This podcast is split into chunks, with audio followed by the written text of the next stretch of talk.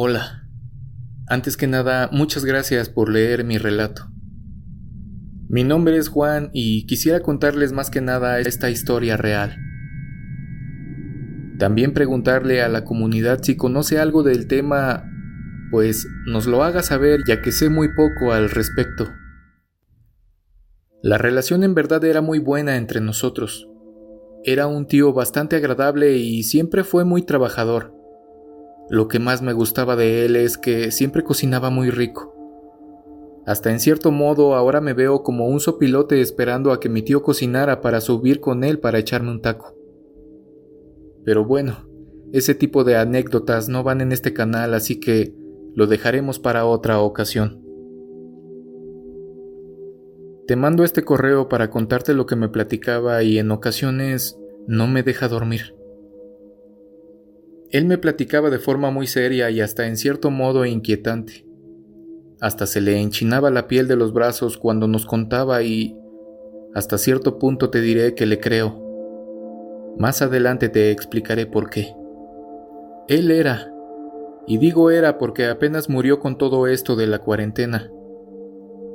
Él siempre nos platicó a mí y a mi primo lo que sucedía. La verdad no sé si ese espíritu, ente o demonio lo seguía desde su ciudad natal, Chiapas. Él nos relata que en una ocasión después de salir a beber con sus amigos, regresó a casa como de costumbre.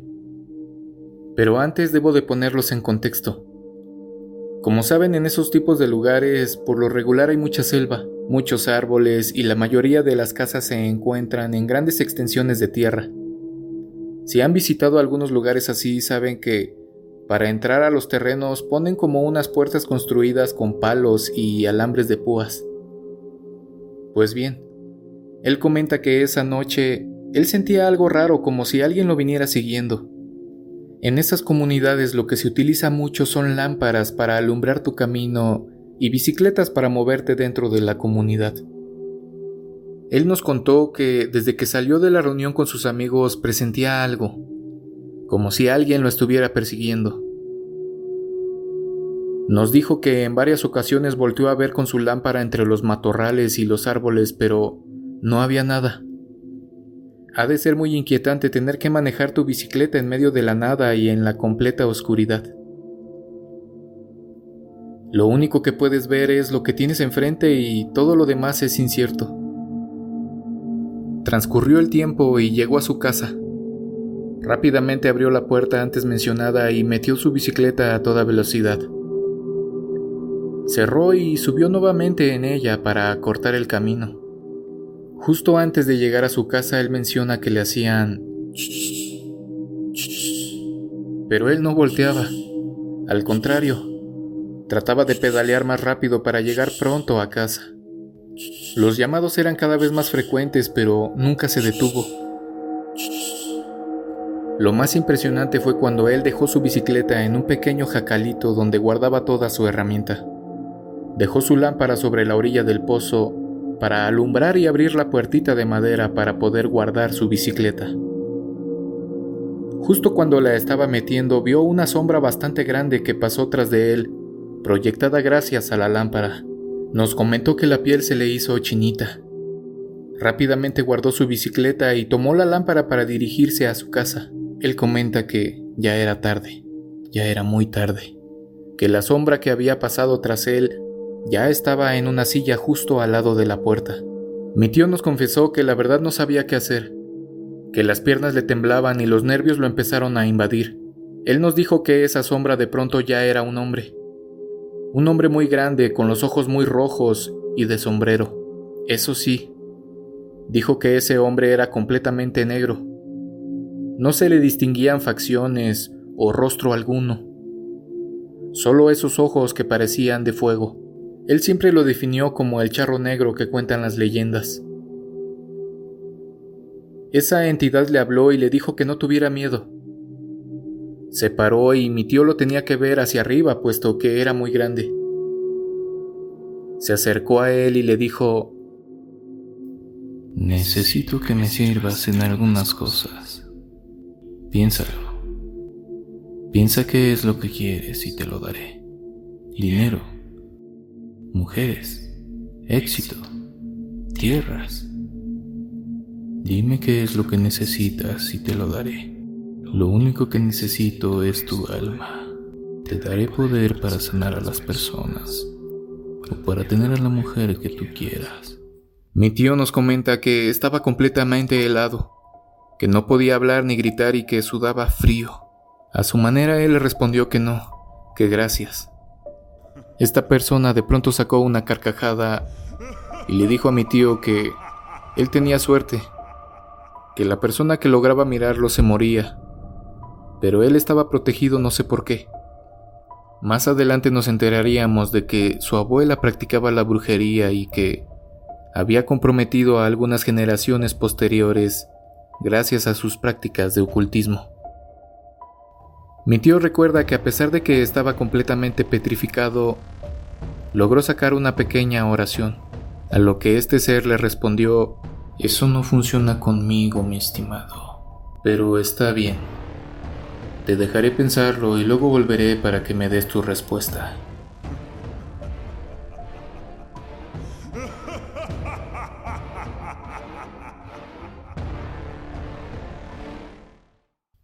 De pronto mi tío recuperó su movimiento y se metió a la casa para despertar a mi tía y contarle lo que le había pasado.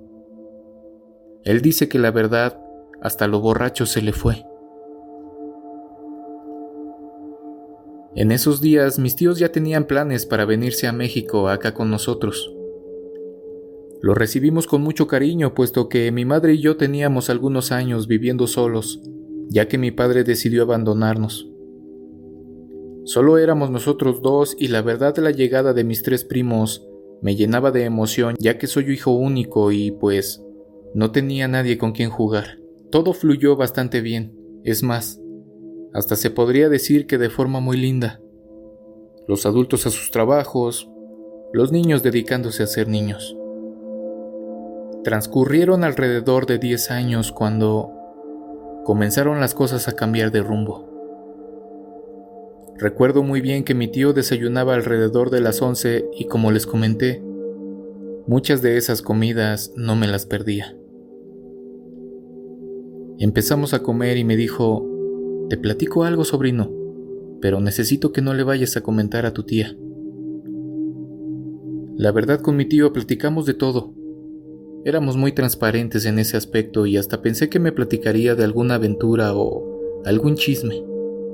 Pero no, no fue así. Él me comentó que hacía ya una semana que la sombra de un hombre lo venía siguiendo que al llegar al zaguán de la casa se desvanecía, pero una noche anterior la situación escaló de nivel, cuando al acostarse vio que ese espectro estaba sentado frente a su cama en un sillón que tenía en su recámara. Él me comentó que se tapó por completo, pero toda la noche ese ente estuvo ahí sentado, viéndolo fijamente.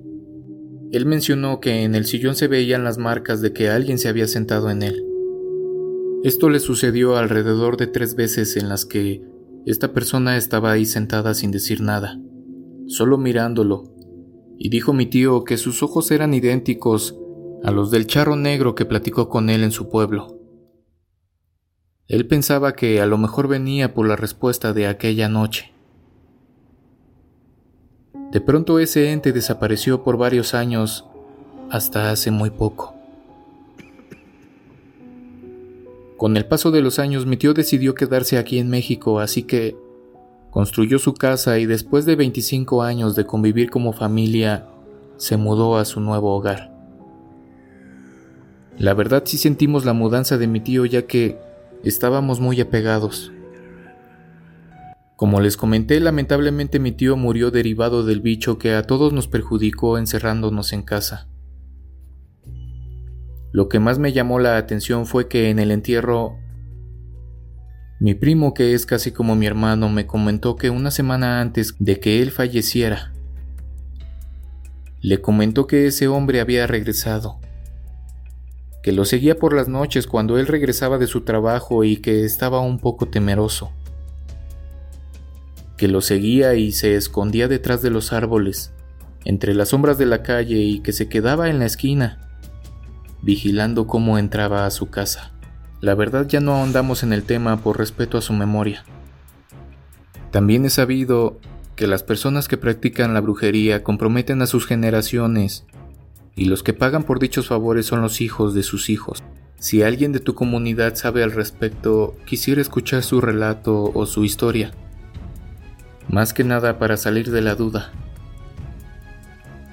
Muchas gracias por leer mi relato. Agradecemos a Juan por tomarse el tiempo de mandar su historia, así como él. Tú también puedes mandarnos la tuya a oscurosecretooficial.gmail.com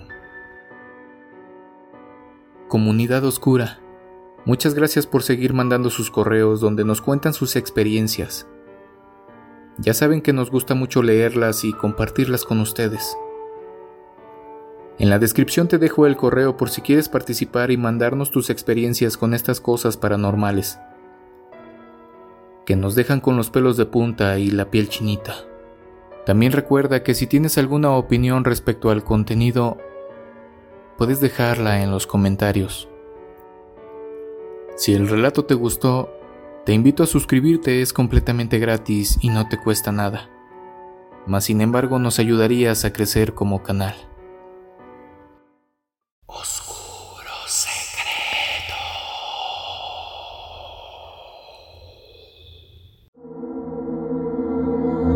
¿Quieres escuchar las historias de terror que más te gustan sin cortes comerciales? Puedes convertirte ahora en miembro de ACAST